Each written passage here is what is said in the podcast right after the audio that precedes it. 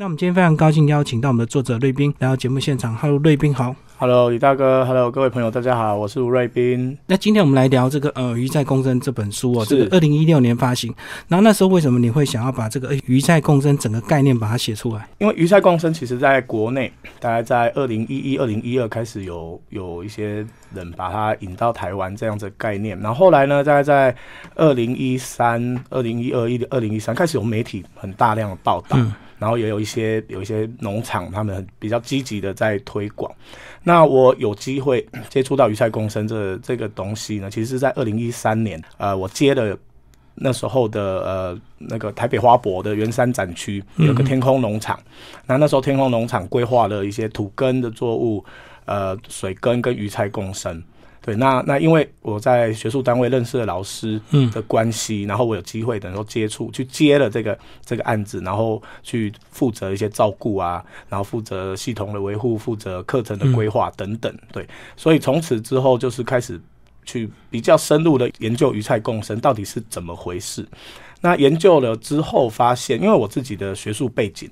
因为我做了大概一二十年的学术研究，我自己的学术背景就是在呃水生生物，嗯，包括它的生态，包括里面很多物质的循环、物质的转换等等。那仔细的去研究鱼菜共生它的一些一些原理，然后里面的一些作用之后，发现其实就是跟我以前学的那些东西是很多是可以融会贯通的，很多东西是可以一起从里面获得很多很多知识的。对，那刚好那时候因为鱼菜共生在国内形成一股很大的热潮，那就是等于说气氛炒起来了，参与的人多了，那当然很多一些不是那么正确，或是甚至是错误的的一些说法也开始就冒出来。那冒出来之后呢，就是很多人他想要对鱼菜共生跃跃欲试，嗯然后但是会受到很多那种不是很很 OK 的资讯的影响，然后回去试了，那之后发现失败。那失败反过头来来说啊，鱼菜共生不好啊，骗人的，嗯对对？对，所以所以我觉得 那时候，因为我自己有这样子的学术背景，然后又有等于说相关的一些知识，所以我觉得啊，干脆我自己来写一本书，然后参考一些国外的、国内的一些经验，甚至我去翻国外的一些正式的学术文献。然后去把它整理归纳出来，然后搭配我自己的经验跟一些理解，然后把它完成这本书。嗯所以这个就是我那时候会去写这一本书的一些一个原因呐、嗯对。那鱼菜共生它这个呃整个养殖法到底有没有像所谓的像我们这几年又又很流行所谓的生酮饮食？那生酮饮食就有各门各派，然后每个学术啊每个理论都有不同的一个基础。那鱼菜共生有没有像在国内也发展出很多派别这样子？每个人这个学习或每个人这个模拟的方式不一样。应该这么说，鱼菜共生它其实是一个在系统设计，它的原理都不变，中心的原理都不变，就是呃鱼的粪便经过微生物的转化之后，把那些原本鱼的粪便转化变成植物可以吸收利用的形式，这个是原理，这是不变大原理。可是其实它的系系统设计非常的充满弹性，然后在尺寸、在样式、在比如说它的耕种的方式、你养殖的鱼种的选择、菜种的选择，其实它充满了多样性。那每一不要说派啦，就是每一个人他的偏好不一样，然后甚至有的包括对要不要添加一些添加物。会有不同的意见。我想，呃，因为鱼菜共生植物的依照，如果很纯，很有的人认为很纯粹的鱼菜共生，就是所有的植物需要的营养都是靠鱼的粪便、对尿液而来。好，那所以不需要再如果再另外再添加什么东西下去，反而就违背了那个宗旨。就养分就对了。对对对对，但是也有人认为说，不需要把它看得那么死。那我们鱼的粪便是不是真的百分之百可以提供植物利用？那是不是真的百分之百是植物所需的那些东西？那如果不是，那我们为了要让生产变得更好，额外单纯的去添加一些鱼的粪便没有办法提供的东西，或者是你系统少的东西给植物，也未尝不可。所以这个是不同的人对鱼菜共生这样子的，我们讲农法或是生产法，它有不同的解读。但是最大最大最大的前提是。我们不用，不管你要不要添加，就算要添加，我们也不要去加入有毒性的东西。对这个是最大的前提。不使用农药，不使用会有释放毒性的嗯任何物质，包括你的容器，包括你的营养元素，那些营养元素是要不含毒性的。对，所以这个是当然不同人有不同的看法，在操作上，在设计上，但是这个是最大的前提。好，刚吴博士讲到这个鱼的粪便透过微生物转化成这个植物的这个养分，那鱼的养分从哪边来？是人类的饲料吗？对，我们要养鱼，让鱼活着，甚至长大，我们一定要喂它吃食物嘛。嗯，就跟我们要长大要吃饭一样。那在一个纯粹的，我刚刚讲说纯粹的鱼菜共生里面，其实在这整个系统里面，唯一输入等于说唯一进入到这个系统里面的营养源，就是我们喂给鱼吃的嗯食物。那鱼。呃，我们喂给鱼吃的饲料，喂给鱼吃的食物里面一部分鱼自己吸收利用长大，对另外一部分它没有办法吸收利用的排出来粪便，嗯那那些粪便那些不它不要的东西才是变成在经过微生物转换之后，才是变成植物吸收的养分来源，是这样子的。好，那当我们这个了解整个系统的这个架构，包括怎么样去做所谓的这个呃水的一个循环，包括怎么样去透过一些微生物来进行分解，那根本的问题就是说，那到底要丢什么饲料？那到底养什么鱼？那什么鱼是不是又配什么菜？这个是不是就是这个市场上他们会自行去调整，就所谓的经验了，是不是？是因为鱼菜共生，其实在啊、呃我说我刚刚说啊，大概一二零一一、二零一二从引进台湾，从国外引进台湾，嗯其实在欧美很多国家，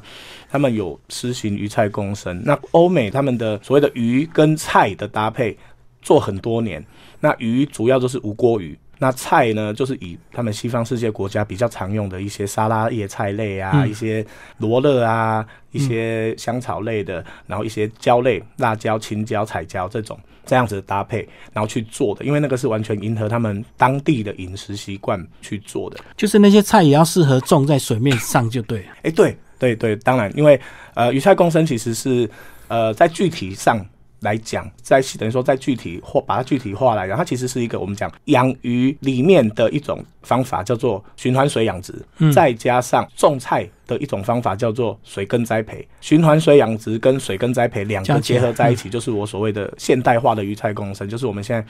大部分看到的那种鱼菜共生的形式。所以在种植植物种植种菜的部分，就是用通常就是用水耕法，嗯嗯，对，用水耕的方法，然后让让植物在从它的根系直接从水里面养鱼的水里面去吸收它的养分。那这个水养分被这个菜吸收之后，那水是不是又循环又回到这个鱼的部分这样子？所以主要是水循环。对对对对对，所以这个鱼菜共生呢、它其实是被认为是所谓的鱼帮水，水帮鱼，这个是很多在推广的人他们常讲的鱼帮菜，菜帮鱼。嗯因为鱼帮菜呢是鱼提供菜养分来源，对，那菜帮鱼呢就是菜呢去把那个鱼本身它本来大变、小变的那些脏东西，在微生物转换之后，它把它吸收，变成它的养分，所以所以它回过头来流到菜养鱼的这边的水呢，就是干净的水，所以叫、呃鱼帮菜，菜帮鱼，这是鱼菜共生的的一个特色之一啊。那也是它被认为说它是一个在未来我们我们人类如果面临到所谓的食物短缺啊，或是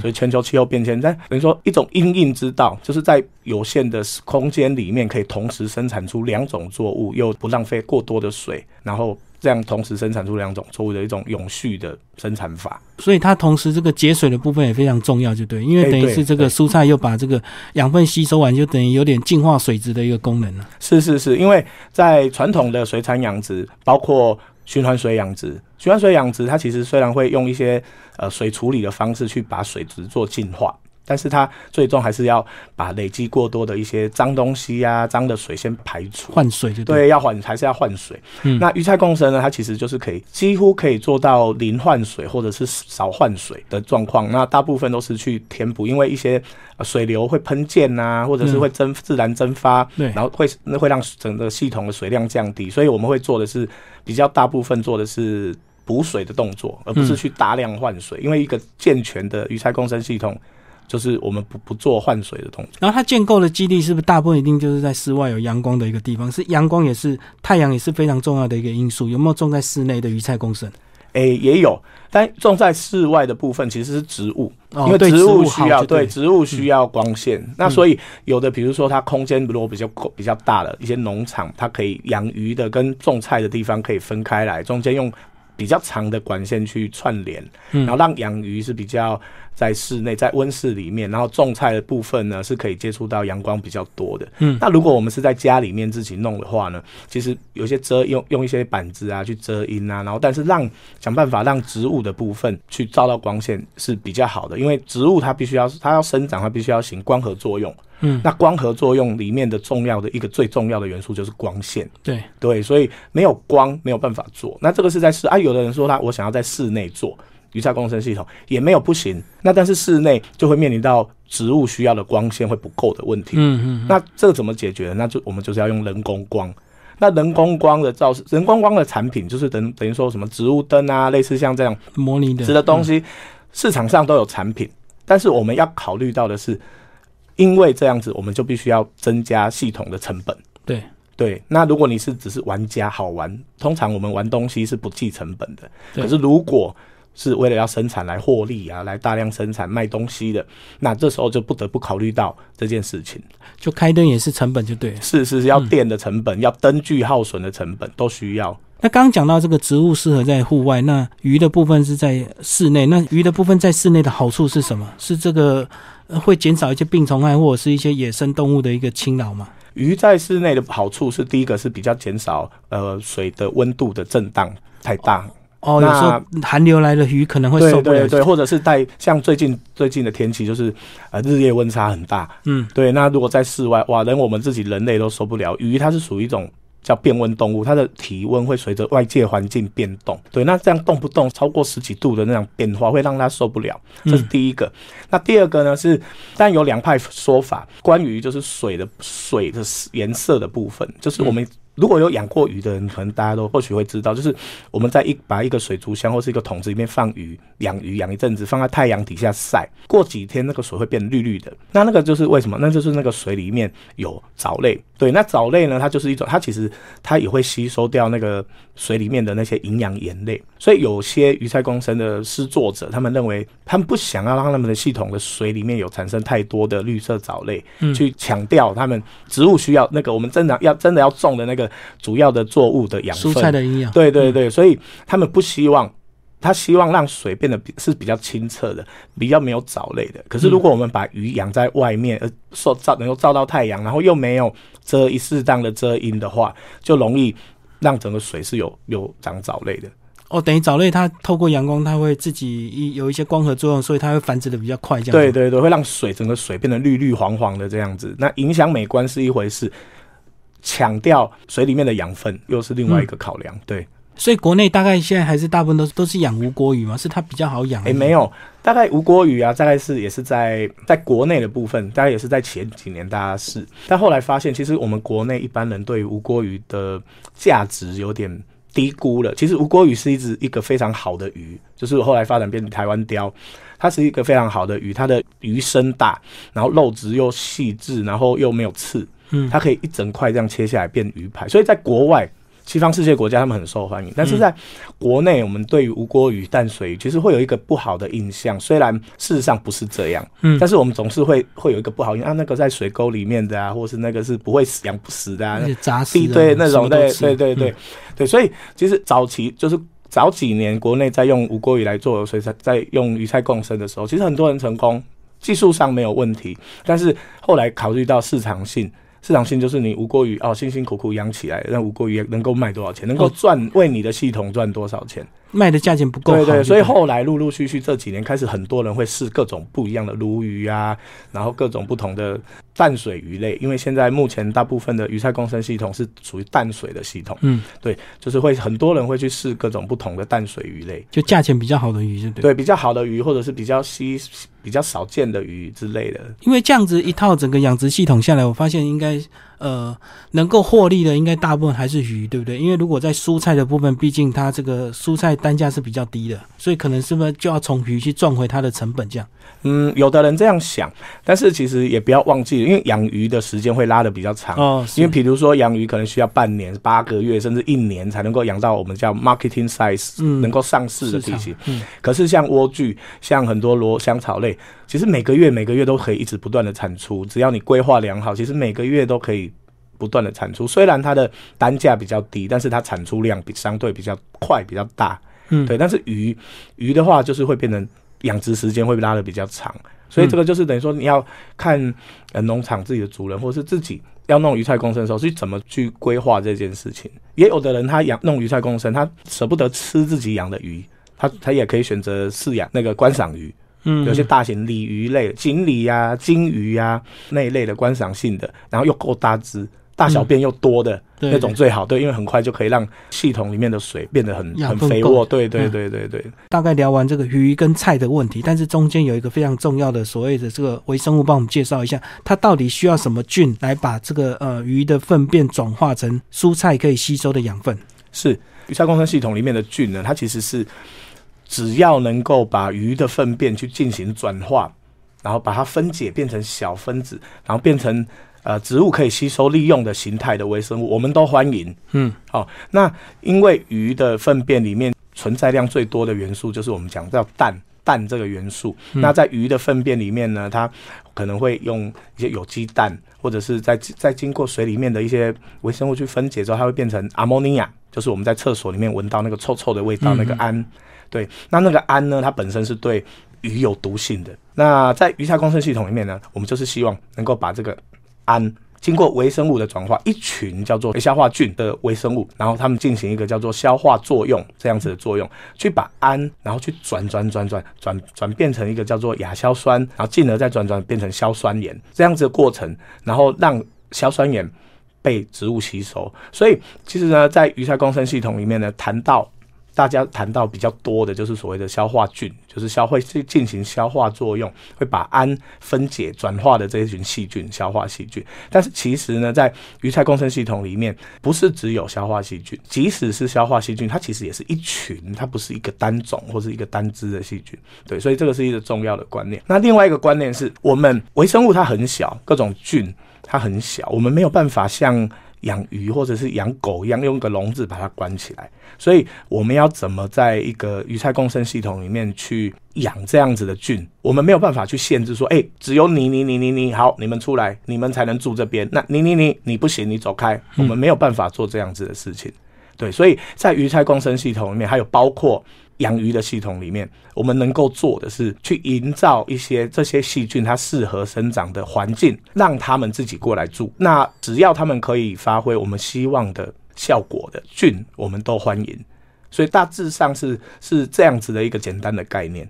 所以这些菌是本来就在大自然的环境里面，并不是我们刻意添加进去的。对对对，不是不是，是是在水里面的，在水里面它本来就会有一些一些菌，然后飘来飘去，飘来飘去，它在找适合它可以居住的地方。嗯对，所以我们要做的事情是去营造、去制造一个这样子的环境给他，让他觉得，哎、住在这边很好，住在这边的环境各方面容量啊、温度、pH 都适合他，然后他才会好好地住下来，然后一个变两个，两个变四个这样子。对，可是呢，这个从鱼的粪便要转化成养分，还是需要一些时间，对不对？所以说，呃，在整个鱼在共振的系统，这个水流的这个速度，是不是也是一个非常重要的一个部分？因为不可能流太快嘛。对，在鱼菜共生系统里面呢，我们希望第一个是能够系统的水里面是有足够的氧气的，对，因为鱼需要氧气，微生物的作用、消化作用也需要氧气。那植物的根系的部分也不希望缺氧，然后造成它根系腐烂。所以我们希望鱼菜共生系统里面的水是充满氧气。那氧气哪里来？就是要从空气来。所以维持一个良好，就是等于说顺畅一个适当的一个水质，诶，水流。跟水质其实是维护，等于说维持水里面的氧气的一个一个重点。那第二个是我们希望在鱼的粪便、鱼槽里面的那个含有鱼的粪便的那个水，可以赶快的流到微生物那边，让微生物处理，然后。不要停在鱼槽那边，然后让它毒到鱼自己。对，所以我们希望那个水质处理可以的作用可以赶快进行，所以可以让水可以赶快到下一步，然后微生物做好之后呢，再赶快下一步。所以维持一个适当的水流，水流的速度是必要的。所以这个在鱼槽里面的这个水，它要赶快流出去，因为它如果有这个产生粪便的话，那到微生物这个部分，那个是不是那个水就要停滞一段时间，让微生物有时间慢慢去把它分解转化这样子？诶，对，就是它必须要停滞一段时间，但是不能完全停住，嗯因为微生物的如果微养微生物那边呢完全停住的话，那边就会变成是缺氧的，容易缺氧。那容易缺氧，等于说它整个住在那边的微生物，就是它的菌相会。会有很严重的改变，甚至会会没有办法去进行有效的消化作用，没有办法很快的去做去做去分解鱼的粪便跟阿莫尼亚。好，那等这个一段时间之后，慢慢再流到这个呃蔬菜的部分，那蔬菜是不是又要给它一段时间让它吸收，然后再把水抽回去养鱼的地方就好？哎，是。它需要一点点时间，但是也不能说，也不是说完全几乎到静止，就是它需要一段时间。因为大家不要忘记一件事情，这一个系统的的水路都是一直不断的流、不断的循环的。对，所以假设如果比如说这一批鱼它的大便。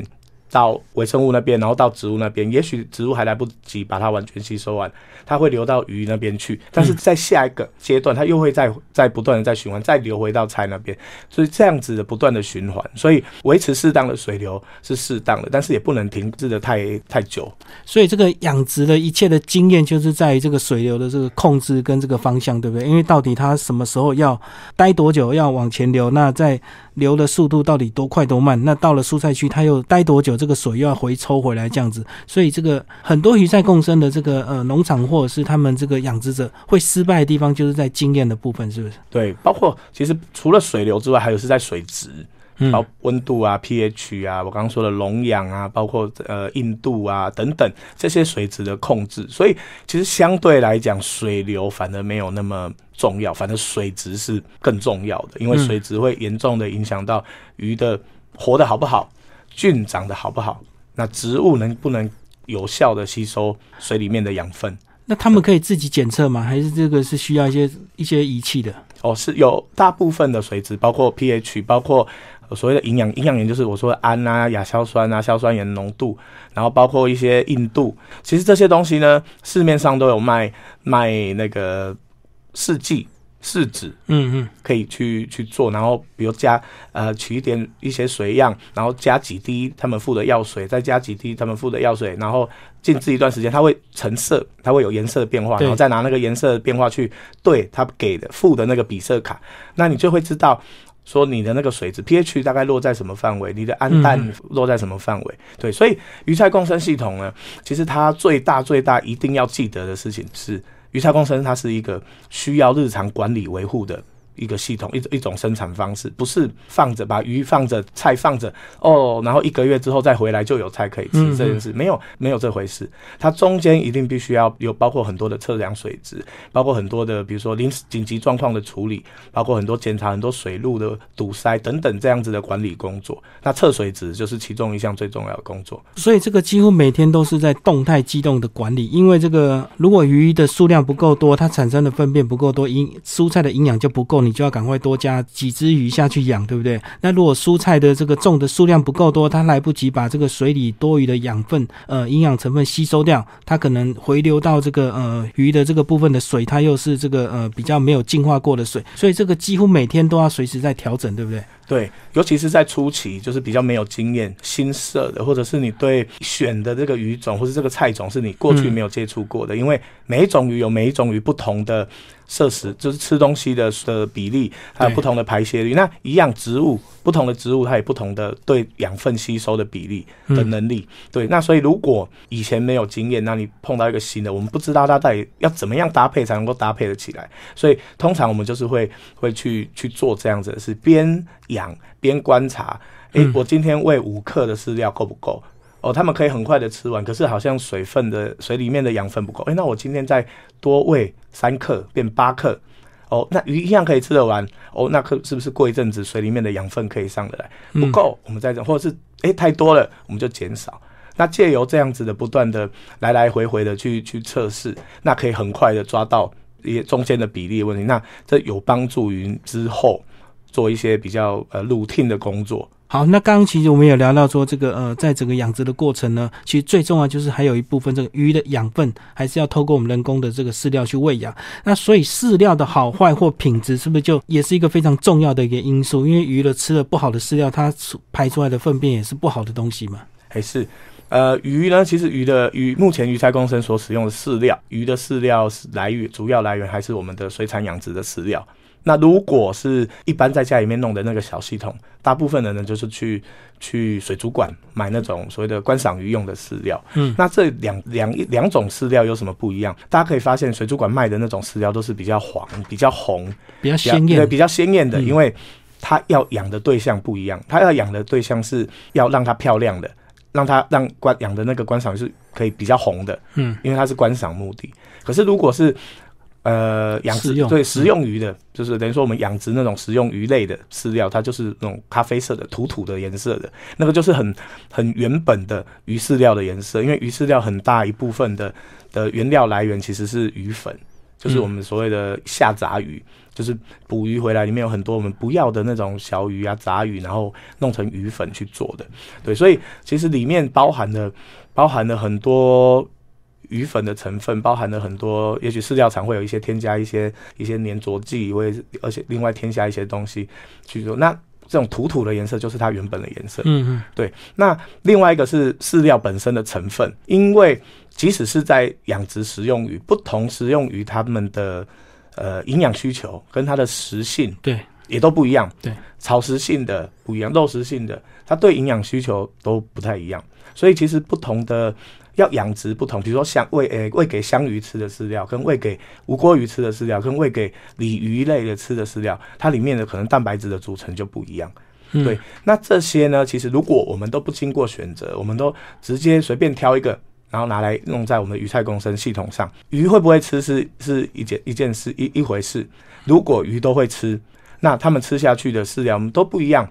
哦，你的鱼是你的系统里面的鱼吃的是呃蛋白质浓度比较高的嗯的饲料，那你的你的系统。你的系统养这个人的系统，他养呃吃的饲料又是蛋白质比较低的系统，诶、蛋白质比较低的饲料，那这样出来，他们产出来的大便里面的一些元素组成可能就会不太一样，嗯，所以这个是可想而知的。所以应该是要看你养的鱼是什么鱼，去选择适合的饲料，然后再来再决定说你要丢要投喂多少的量，才足够你这个系统的运作、植物的吸收利用。大致上的的顺序应该是要朝向这样，不是说哦随便去买，随便去买买一罐饲料，然后随便去去去喂，都每种鱼都用一样的方式去做，其实有时候是会有点点误差的。对啊，因为如果不考量这个鱼，它这个吃完饲料产生出来的粪便的这个成分啊，或者是说能不能给蔬菜再利用，一般人所谓为了成本，他可能就挑最便宜的饲料就对，对不对？对对对对对对对，但是这个饲料符不符合鱼那个鱼产生出来的粪便又符不符合蔬菜？这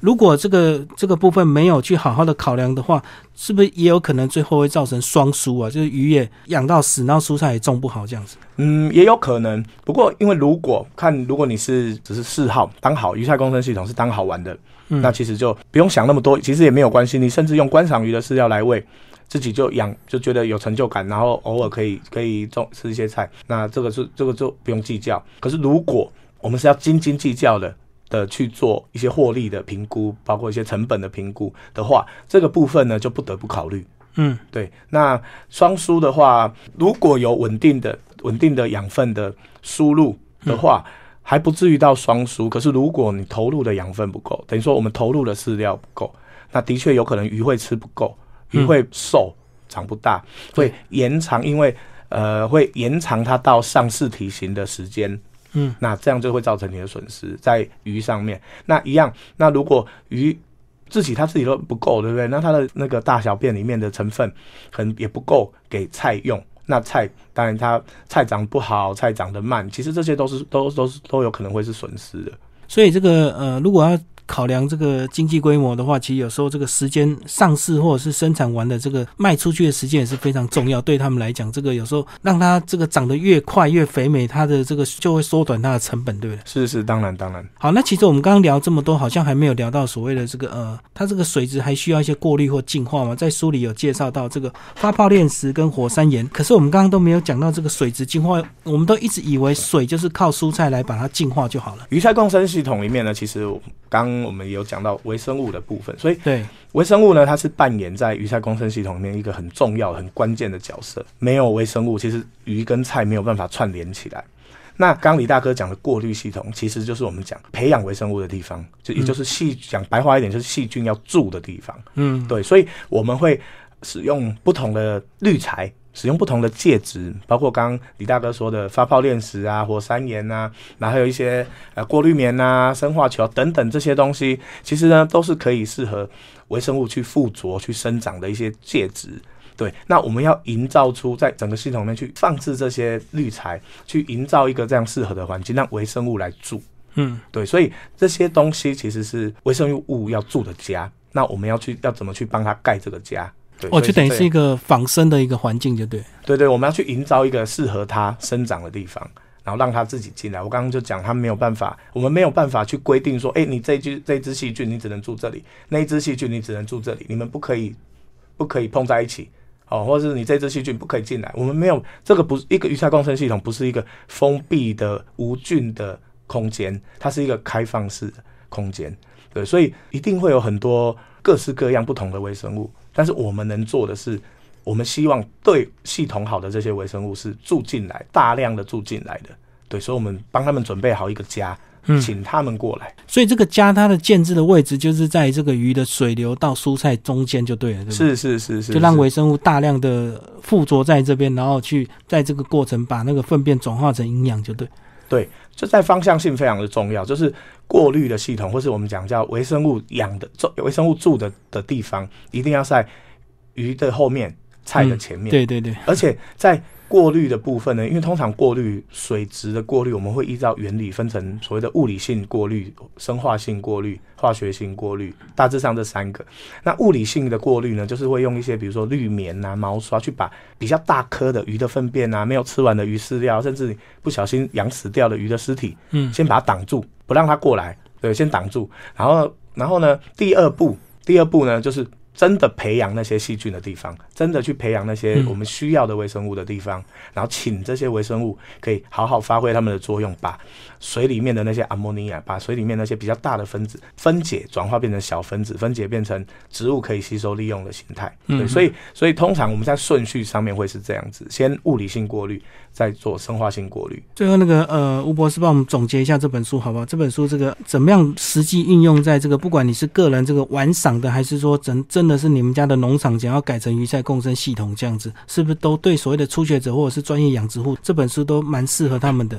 哎，是因为呢，呃，鱼菜共生的运作，其实它的原理都是不变，它的中心的中原中心的原理都是不变，都是对，鱼的粪便被微生物转化给菜吸收利用，然后长大。那中间很多系统的设计充满了弹性，里面的。但是里面的考量也都非非常多，因为不同的系统还有不同的考量点。那所以这个就是我写这本书的的原因。我没有说一定要鼓励大家，大家每个人都去弄农场，每个人都去弄大型温室。我甚至很鼓励大家可以在一个桌上弄一些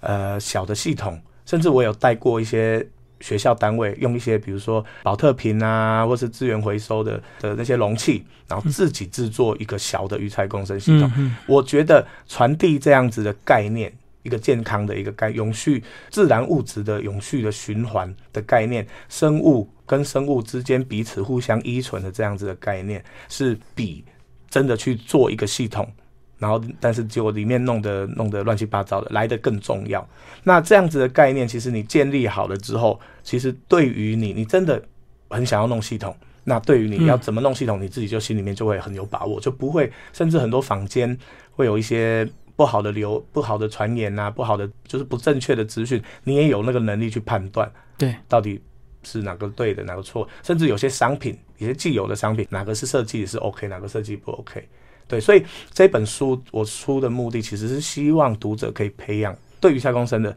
有兴趣的读者们可以培养出这样子的能力，嗯，嗯然后来让自己在预测工程里面，不管你是要去享受里面的资讯的获得，或是真的去动手做一个系统，或是真的去生产鱼跟菜，对那各个不同阶段玩赏鱼菜共生，你都可以能够有所帮助。所以这个是我出这本书最大的目的。对啊，因为确实不可能每个人都去盖一个农场来推广鱼鱼菜共生啊。那这个，但是你了解这个鱼菜共生背后的这个观念跟意义之后，你对很多大自然的生态环境，你就会多了更多的一个尊重跟一个基本的一个认识。那鱼跟菜可以这样子透过永续的一个共存哦。那当你了解这样的一个观念之后，其实有时候我们在看一些为什么我们台湾环境面对的一些问题，你就能够理解。以前大家没有这个永续环境的概念，我们都以为这个垃圾埋在土里面看不到就好，对不对？当你了解之后，你就发现原来垃圾的土还还会影响到土壤，影响到水质，对对然后又对对影响到上面的种植物，就影响到人类这样对子。对对对，嗯所以很多其实过去人类所犯下的错误，其实到最后都会各种途径，然后反扑到人类。所以这个我们是希望尽量可以教育，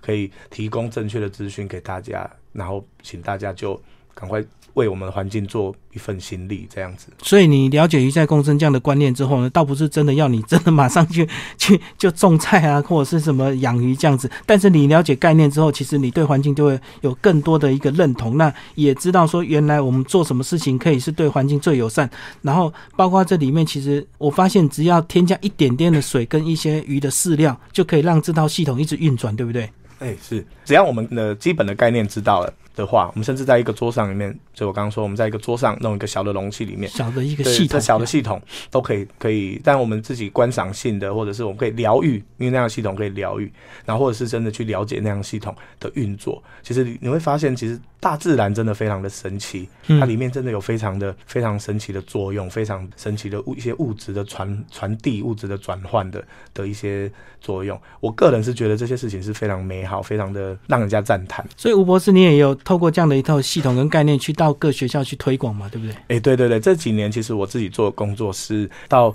一些社团、到一些公司，或是到一些学校，嗯，然后去等于说推广鱼菜共生的概念，尤其是一些正确的概念。然后呢，包括让很多的小朋友或是一些学生，透过实做的方式，用一些身边可以收集得到的。简单的材料，然后自己去建立一个小的鱼菜共生系统，不需要花非常多的钱，几千块、几万块，不需要。嗯，也许材料费几百块，哎，就可以弄一个漂漂亮亮的属于自己的鱼菜共生系统，并且从里面可以获得很多的相关的知识。所以这个是我这几年正在在做的事情。然后那个，当你这个动手 DIY 实验之后，你发现这个鱼养不好或菜种不好，你就知道里面的问题，你就会去深究。那深究之后，你就会对这个概念更清楚，就一定要自己动手尝试这样子。对对对对对对，然后搭配着书一起看，很多里面的原理，很多里面的错误，就是慢慢的去做调整。所以你 DIY 都是教他们这个养什么鱼跟这个种什么菜，一定都是要容易入门，对不对？哎，当然，因为如果是 DIY 的话，我们通常会选择一个比较小的系统。那小的系统，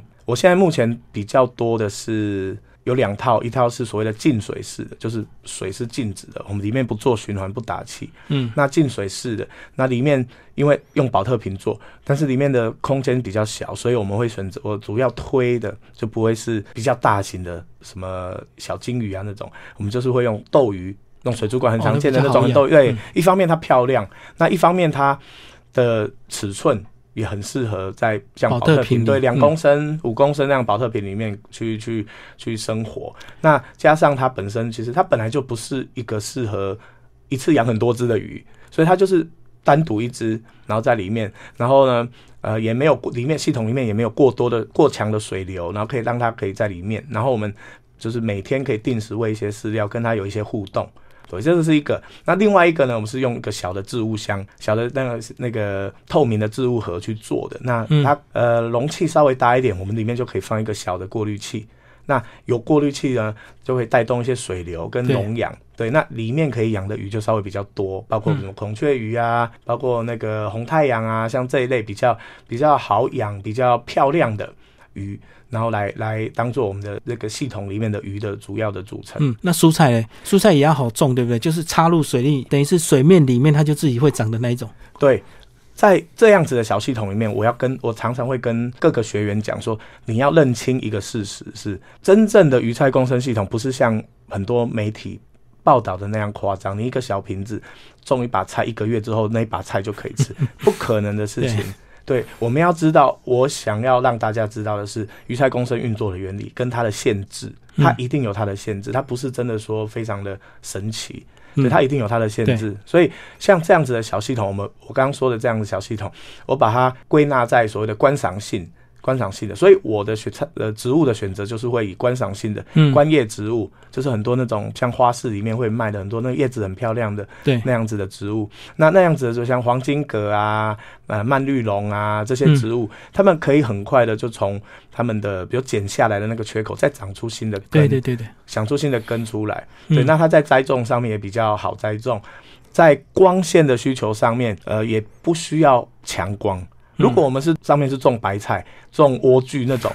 然后一直笑想着要一个月之后有菜吃，对，一方面它不长不起来，嗯，再一次我们没有办法，因为它需要非常强的光照，我们没有办法把一个小一个小的容器放到大太阳底下去晒，对，也许植物光照够，但是那样直接晒太阳的。的结果会让整个小系统的水温升高，里面的鱼会受不了。受不了，对对，所以像我刚刚说，我设计的这样子的小的系统是比较适合放在室内窗边，或者是室内比如办公室的有有台灯，或者是有有嗯办公室灯的那样子的状况下，都可以运作的非常的顺利的系统。对。就是观赏鱼再加观赏的花朵。对对对对对对，我嗯觉得鱼菜共生系统，我们不要把它想的太狭隘，一定要养出可以吃的鱼，种出可以吃的菜，才叫鱼菜共生系统。它是一个它的最重要的概念是一个物质循环的概念。对对对鱼的选择很多弹性，植物的选择很多弹性，我们应该要视我们的目的，视我们的可以摆放的空间，视我们设计的系统大小来做适当的选择，这样才是一个健全的鱼菜共生。对，就是一个观念的一个实践，不是说真的要这个吃到鱼或这个对，呃这个拿到菜这样子。好，谢谢我们的这个作者鱼菜共生自学指南吴瑞斌博士，谢谢。谢谢大哥。